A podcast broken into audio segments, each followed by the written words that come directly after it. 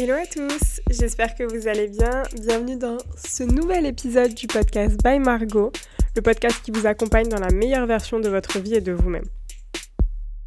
Aujourd'hui, on va évoquer le sujet de la procrastination ensemble, voir quelles sont ses raisons, ses conséquences et surtout, je vais essayer de vous donner quelques conseils pour essayer de s'en sortir.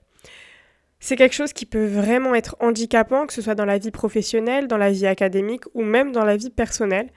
Et ça peut vraiment avoir de grosses conséquences et de réelles conséquences sur le long terme.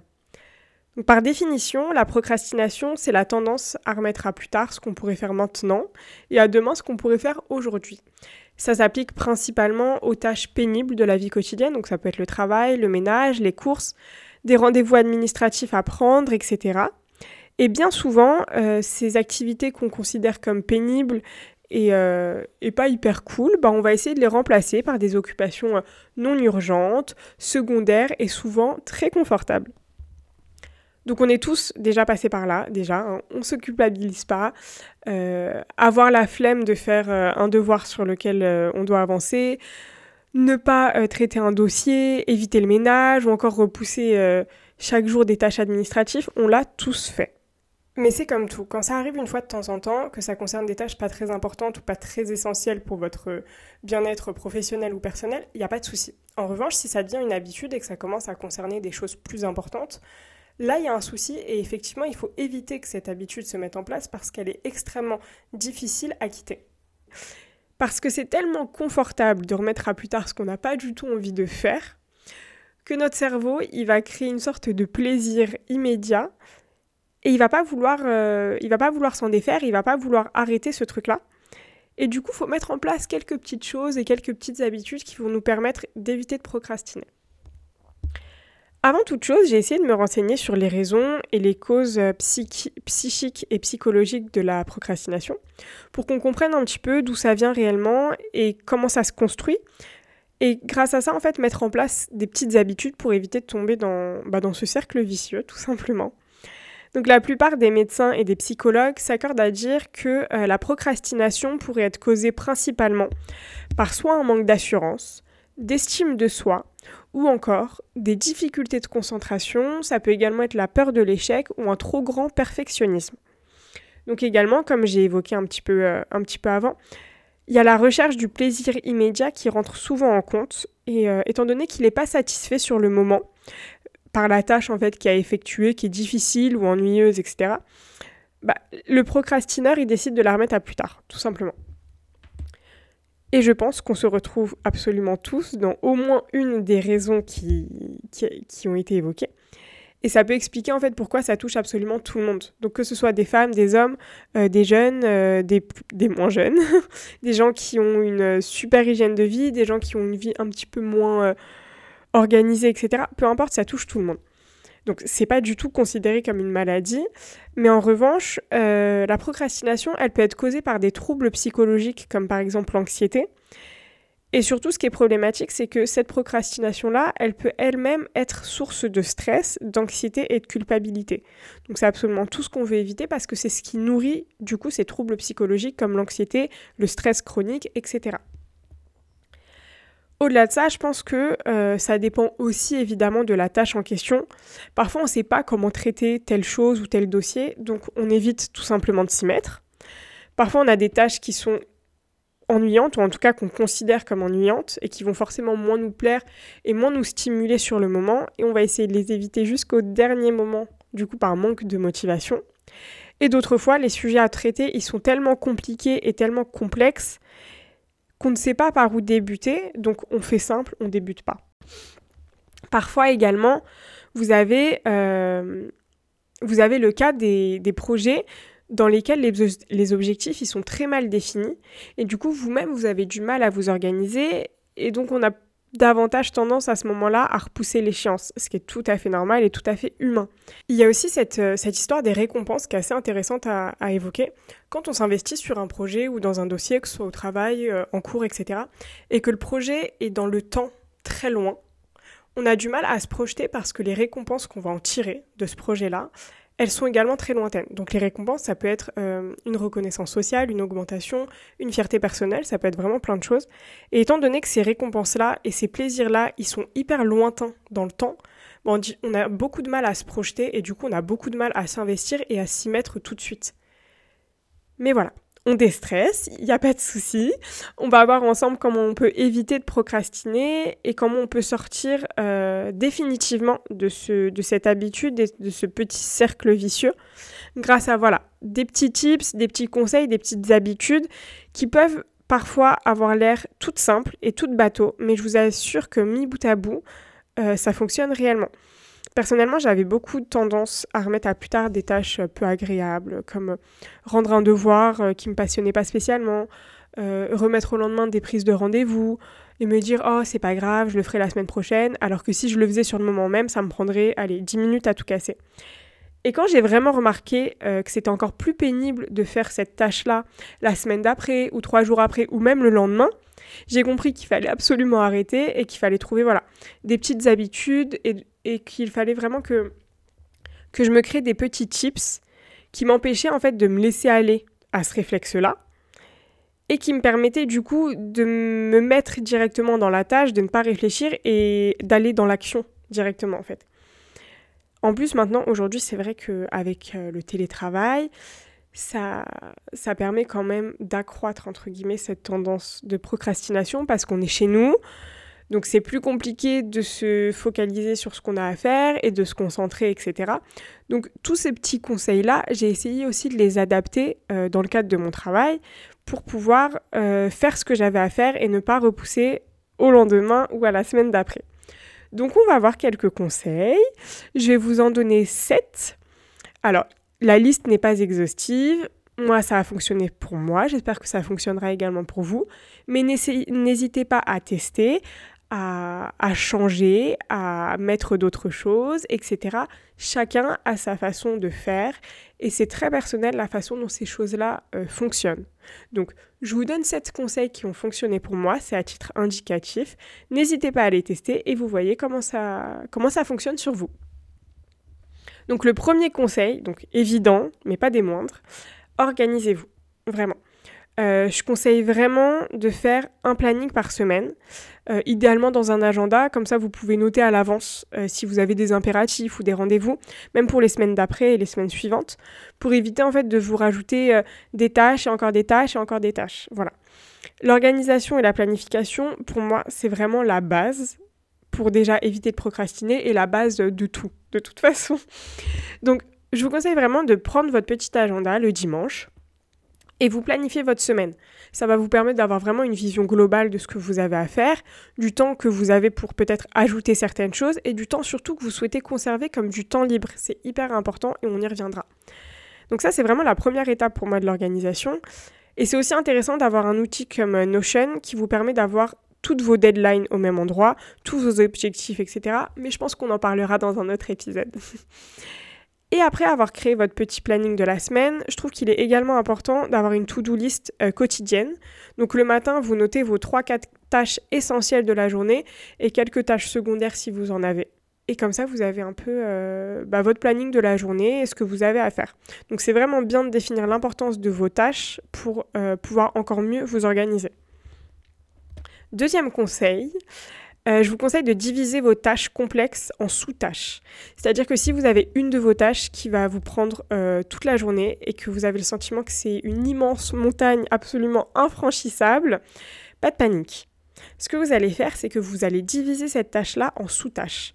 Par exemple, si vous avez un dossier au travail à gérer, vous mettez par exemple donc, le nom du dossier et vous dites, voilà, je dois appeler un tel, je dois faire le support pour ça, je dois envoyer ce mail-là, etc., etc. Ou par exemple, pour quelque chose de plus scolaire, si vous avez une grosse dissertation à faire, euh, vous mettez, alors, je dois lire ça, je dois faire le plan, ensuite je dois faire ma problématique et je dois rédiger. Ça va vous faire quatre tâches qui, va vous, qui vont vous paraître en fait beaucoup plus simples et beaucoup moins difficiles à faire. Et en plus, le fait de faire cet effort-là de, division, ça va vous mettre directement au cœur de votre tâche et vous allez vous mettre directement à travailler.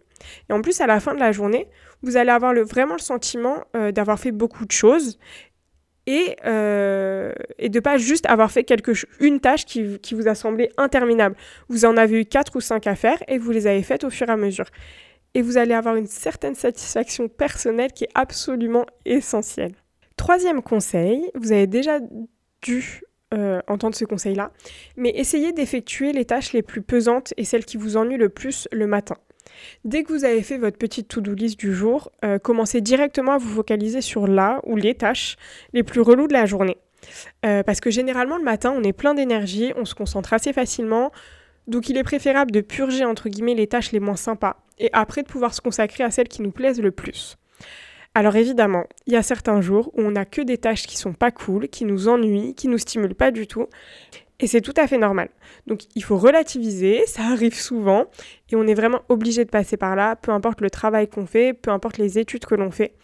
Dites-vous simplement que euh, ce qui est fait n'est plus à faire et qu'après avoir terminé tout ça, vous allez pouvoir vous consacrer à un de vos plaisirs ou de vos hobbies sans culpabiliser de ne pas avoir euh, effectué ce que vous aviez à faire. Je trouve qu'il n'y a rien de pire que d'essayer de se détendre à la fin de la journée tout en sachant qu'on n'a pas fait ce qu'on avait à faire et qu'il nous reste plein, plein, plein de choses qui nous plaisent pas euh, à faire dès le lendemain. Donc n'hésitez pas à faire dès le matin ce que vous avez à faire et qui vous semble le plus relou. Quatrième conseil, prévoyez le temps nécessaire pour faire ce que vous devez faire. Euh, ne vous mettez pas 15 tâches dans votre to-do list. Si voilà, vous avez objectivement 2-3 euh, tâches à faire déjà dans la journée, c'est énorme. Parce que si vous en listez 15, mais que la première, elle vous prend déjà 4 heures, ça va pas le faire. Donc faites vraiment selon vos possibilités, selon vos disponibilités et surtout selon le temps que vous allez mettre à effectuer chaque tâche. On voit très très très souvent euh, des to-do list à rallonge sur Instagram euh, avec 15 tâches par jour et je trouve ça vraiment contre-productif. À ce moment-là, on se compare, on a le sentiment qu'on ne fait rien et c'est faux, faux, faux. Trois tâches réalisées de manière efficace valent bien mieux que 15 tâches totalement bâclées. Donc on ne se compare pas, on fait selon ce qu'on a à faire, selon nos besoins et euh, selon ce qui, ce qui est nécessaire pour avancer sur nos projets. Et on s'organise par rapport à ça. OK? Cinquième conseil, l'environnement.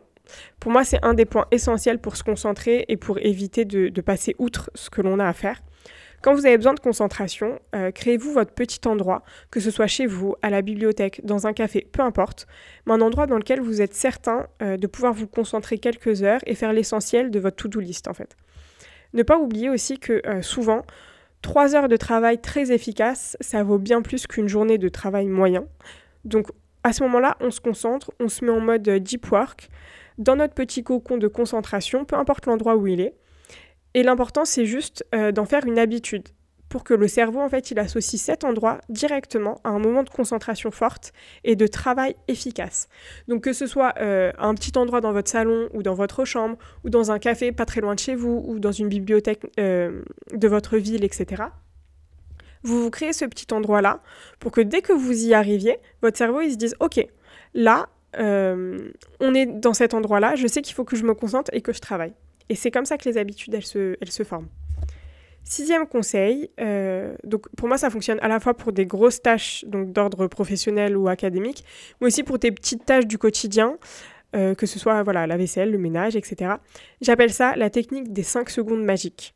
Quand vous vous apprêtez à repousser la tâche et à procrastiner encore et encore, comptez 5, 4, 3, 2, 1 et on se lève et on le fait. Ça paraît tout bête, je sais, mais ça fonctionne vraiment. Et en fait, ça va également créer au fur et à mesure dans votre cerveau un automatisme de se lever et de passer à l'action une fois que le décompte est terminé. Donc je le fais à chaque fois que j'ai la flemme de faire quelque chose. Donc comme je disais tout à l'heure, la vaisselle, la machine, peu importe, ça fonctionne réellement. Et en plus, ma mère, elle est ravie, donc c'est parfait. Septième et dernier conseil, et pas des moindres, accordez-vous du repos. Lorsqu'on n'a aucun jour de repos qui est programmé dans la semaine, on a tendance en fait à chercher des moments de répit chaque jour, quitte à éviter du coup et à repousser certaines tâches pour s'accorder du repos ou des moments de détente. Donc fixez-vous un jour de repos, un petit rest day, durant lequel vous ne faites rien, à part flâner tranquillement, vous reposer, faire des choses qui vous font du bien, vous balader, enfin tout ce que vous aimez, loin de vous soucier de planning et de choses à faire. C'est vraiment indispensable pour vous créer des habitudes et surtout pour les conserver sur le long terme. Il vous faut ce jour-là absolument. il faut que vous soyez pendant ce jour-là libre de faire tout ce que vous voulez ou simplement de ne rien faire pour vous consacrer en fait pleinement les jours d'après à ce que vous avez vraiment besoin de faire. Euh, que ce soit au travail, euh, à l'école, etc. C'est indispensable d'avoir ce jour de repos parce que si vous vous créez des habitudes qui sont trop dures et qui changent trop de votre quotidien sans avoir des jours où vous pouvez vous détendre, vous reposer, etc., ça va pas tenir sur le long terme. Donc voilà, évidemment, euh, tout cela a fonctionné pour moi. mais j'ai toujours quand même certains moments où je suis fatiguée et que je suis stressée et que j'arrive à rien faire. Et c'est également important que vous sachiez qu'à ce moment-là, il ne faut pas culpabiliser. Euh, quand ce genre de situation arrive, c'est pas grave. Il faut juste que celle-ci, elle reste dans une proportion raisonnable, bien entendu. Il faut pas que ça devienne une habitude, bien sûr. Mais c'est aussi important que vous sachiez quoi faire dans ces moments-là. Qu'est-ce qui va fonctionner pour vous? En général, moi, je me fais un moment vraiment soin, donc douche, masque, gommage, même un massage si je peux. Euh, je prends un bon livre, je lis et je me repose. Ça me permet en quelque sorte de mettre, euh, d'appuyer sur le bouton euh, reset et de me remettre vraiment en route. Parce que à ce moment-là, je sais que j'ai accepté de m'accorder ce moment de détente et que j'en ai profité et que du coup c'est bon, je peux repartir sur le bon pied et travailler et me focus et me concentrer. Alors attention à pas trop s'écouter. C'est pas à chaque fois que vous êtes fatigué, vous vous accordez des jours de repos. Non, faut pas perdre non plus de vue vos objectifs. Mais un moment de down, ça arrive à tout le monde. Donc on se, se culpabilise pas. Et pour autant, on n'en fait pas un argument pour éviter tout ce qu'on a à faire, hein, s'il vous plaît. Mais chacun est différent, donc testez, essayez de voir ce qui vous convient, ce qui, ce qui fonctionne pour vous, pardon. Et n'hésitez pas à me tenir au courant surtout. Donc pour récapituler, on planifie, on divise ses tâches, on fait les tâches les plus pesantes le matin, on ne se surcharge pas, on a un bon environnement de concentration, on se met en place des petits automatismes pour actionner notre cerveau et on s'accorde du repos. J'espère que ce deuxième épisode vous aura plu. Je voulais sincèrement vous remercier pour l'accueil que vous avez fait à ce format et pour tous les retours que vous avez pris le temps de me faire. Merci mille fois. J'espère que ces deux premiers épisodes vous ont plu. Si vous avez des questions, des remarques ou des idées, n'hésitez pas, mes messages sont ouverts et je vous dis à la semaine prochaine.